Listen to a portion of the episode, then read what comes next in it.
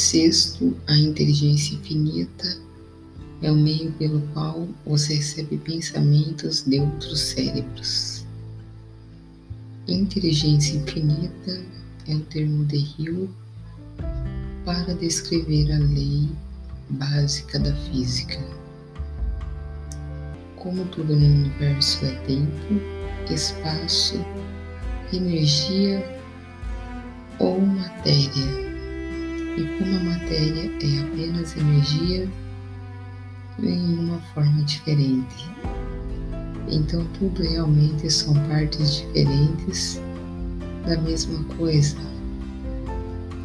É, isso significa que sua mente subconsciente, é, energia, tem uma base comum com cada outra mente subconsciente. 7. É, os pensamentos de outros cérebros chegam a você da seguinte forma. Quando você está sob o efeito de uma forte emoção e seu receptor está especialmente receptivo. Às vezes, o puxão é tão forte que atrai um pensamento de mente subconsciente de outro cérebro. Isso é possível porque a inteligência infinita interconecta seu subconsciente com o subconsciente do outro cérebro. Os pensamentos de outros cérebros são o que chamamos de intuição, palpite, déjà vu e presciência.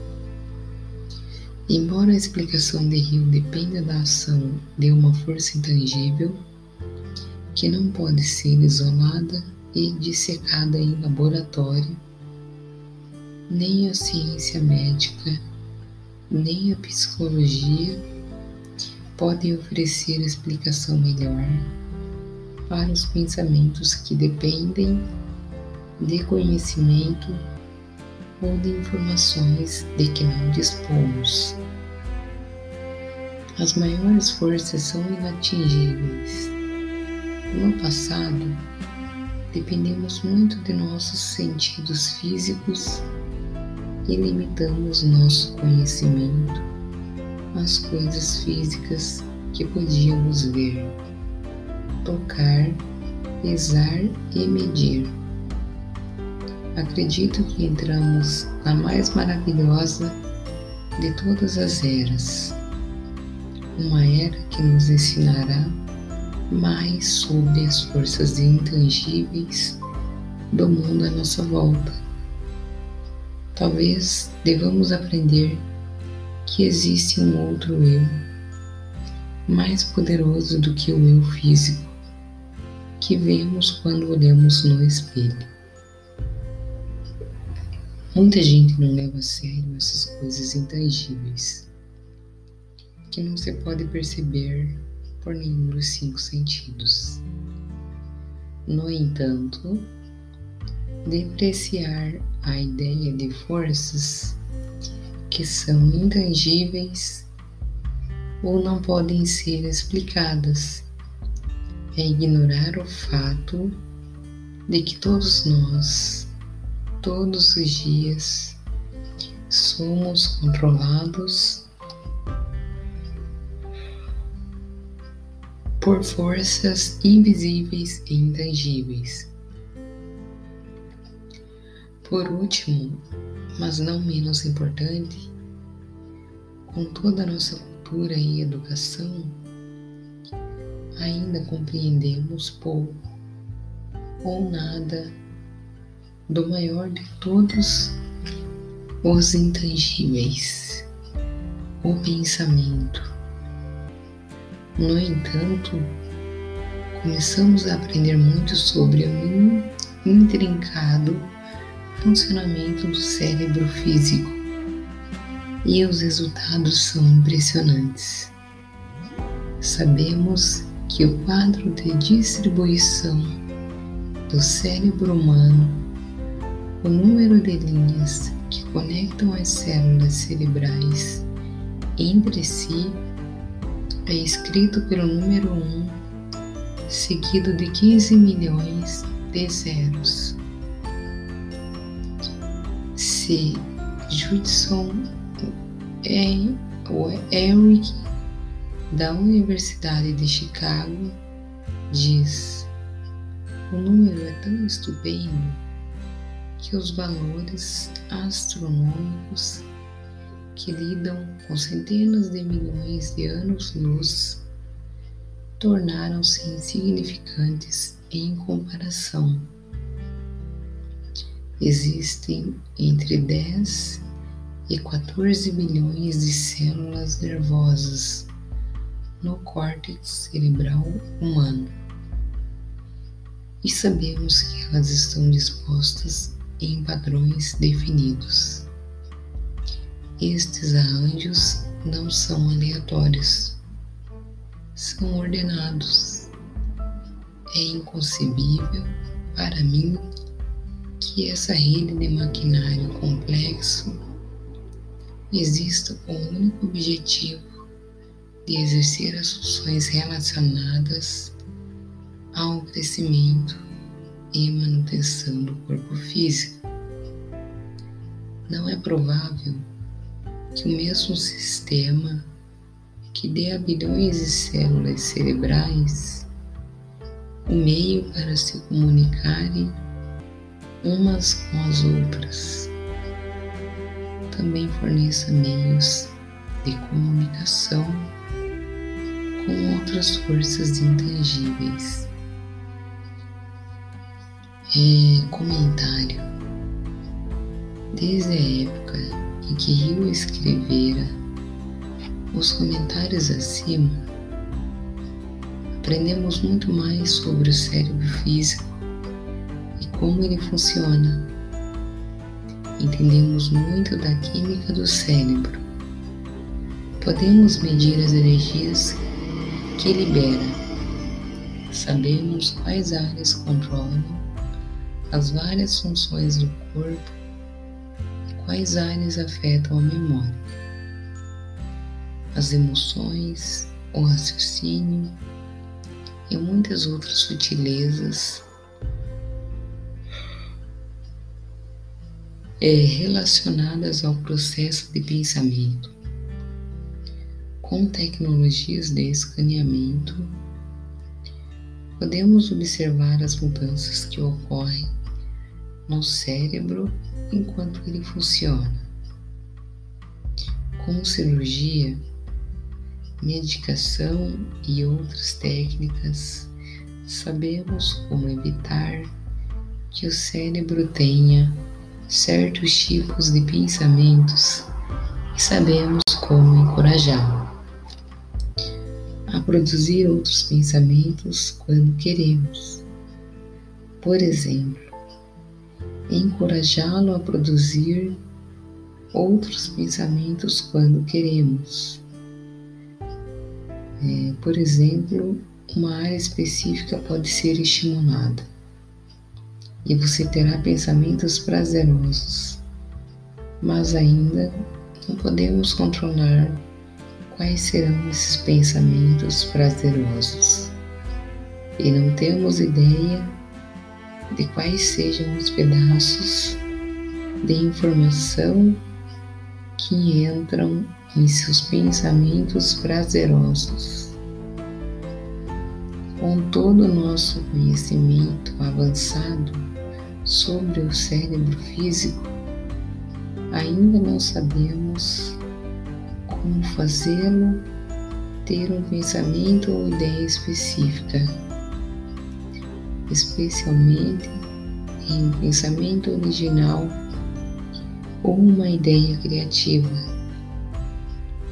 E a ciência médica não oferece uma teoria melhor que a de Hill sobre como podemos ter uma intuição ou um palpite a partir de informações que não temos às quais nunca fomos expostos. Em suma, é, as propriedades físicas do cérebro confirmam que é ali que o processo de pensamento ocorre, mas não oferecem resposta para a questão como isso acontece ou como os pensamentos um cérebro podem viajar para outro. É, em comentários anteriores, apontamos para as leis da física e sua relação com a teoria de Hill sobre a interconexão de todas as coisas. Embora esta não pretenda ser uma aula de ciência, você pode se tranquilizar por saber que o trabalho de cientistas de renome apoia essa ideia.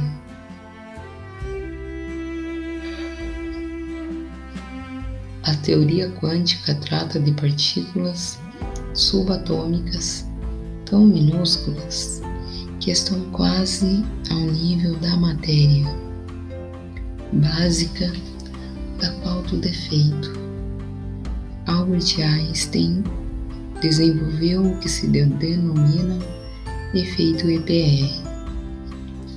Einstein, Podolsky e Rosen e o físico irlandês John Stuart Bill propôs o teorema de Bill, ambos referentes ao conceito de que quando duas partículas subatômicas ligadas são separadas uma da outra, quando ocorre uma mudança na partícula A, a mesma mudança ocorrerá instantaneamente na partícula B, mesmo que as duas estejam distantes uma da outra. Outro conceito relacionado é chamado cérebro holográfico ou universo holográfico, que tem esse nome devido a uma qualidade comum dos hologramas. Se você corta um holograma ao meio, não tem duas metades de uma imagem, tem duas imagens separadas, mas completas corte qualquer uma delas ao meio e terá mais duas imagens completas. Corte outros pedaços e novamente obterá imagens inteiras. Cada parte de um holograma possui toda a informação do original. Na década de 1970, Kel Pryban, neurofisiologista da Universidade de Stanford, anunciou os resultados de estudos que sugerem que a memória não está em uma parte específica do cérebro, mas espalhada por ele como a imagem em uma placa holográfica. Ao mesmo tempo, o renomado físico David Bill propôs que o funcionamento do universo é como uma imagem holográfica que existe uma interconectividade total entre todas as coisas e que todas as coisas influenciam todas as outras coisas. Com efeito, cada parte do universo contém todo o universo. Provavelmente, isso é ciência mais do que suficiente para a maioria dos leitores. O que importa é que eu não estava sozinho, na conclusão de que,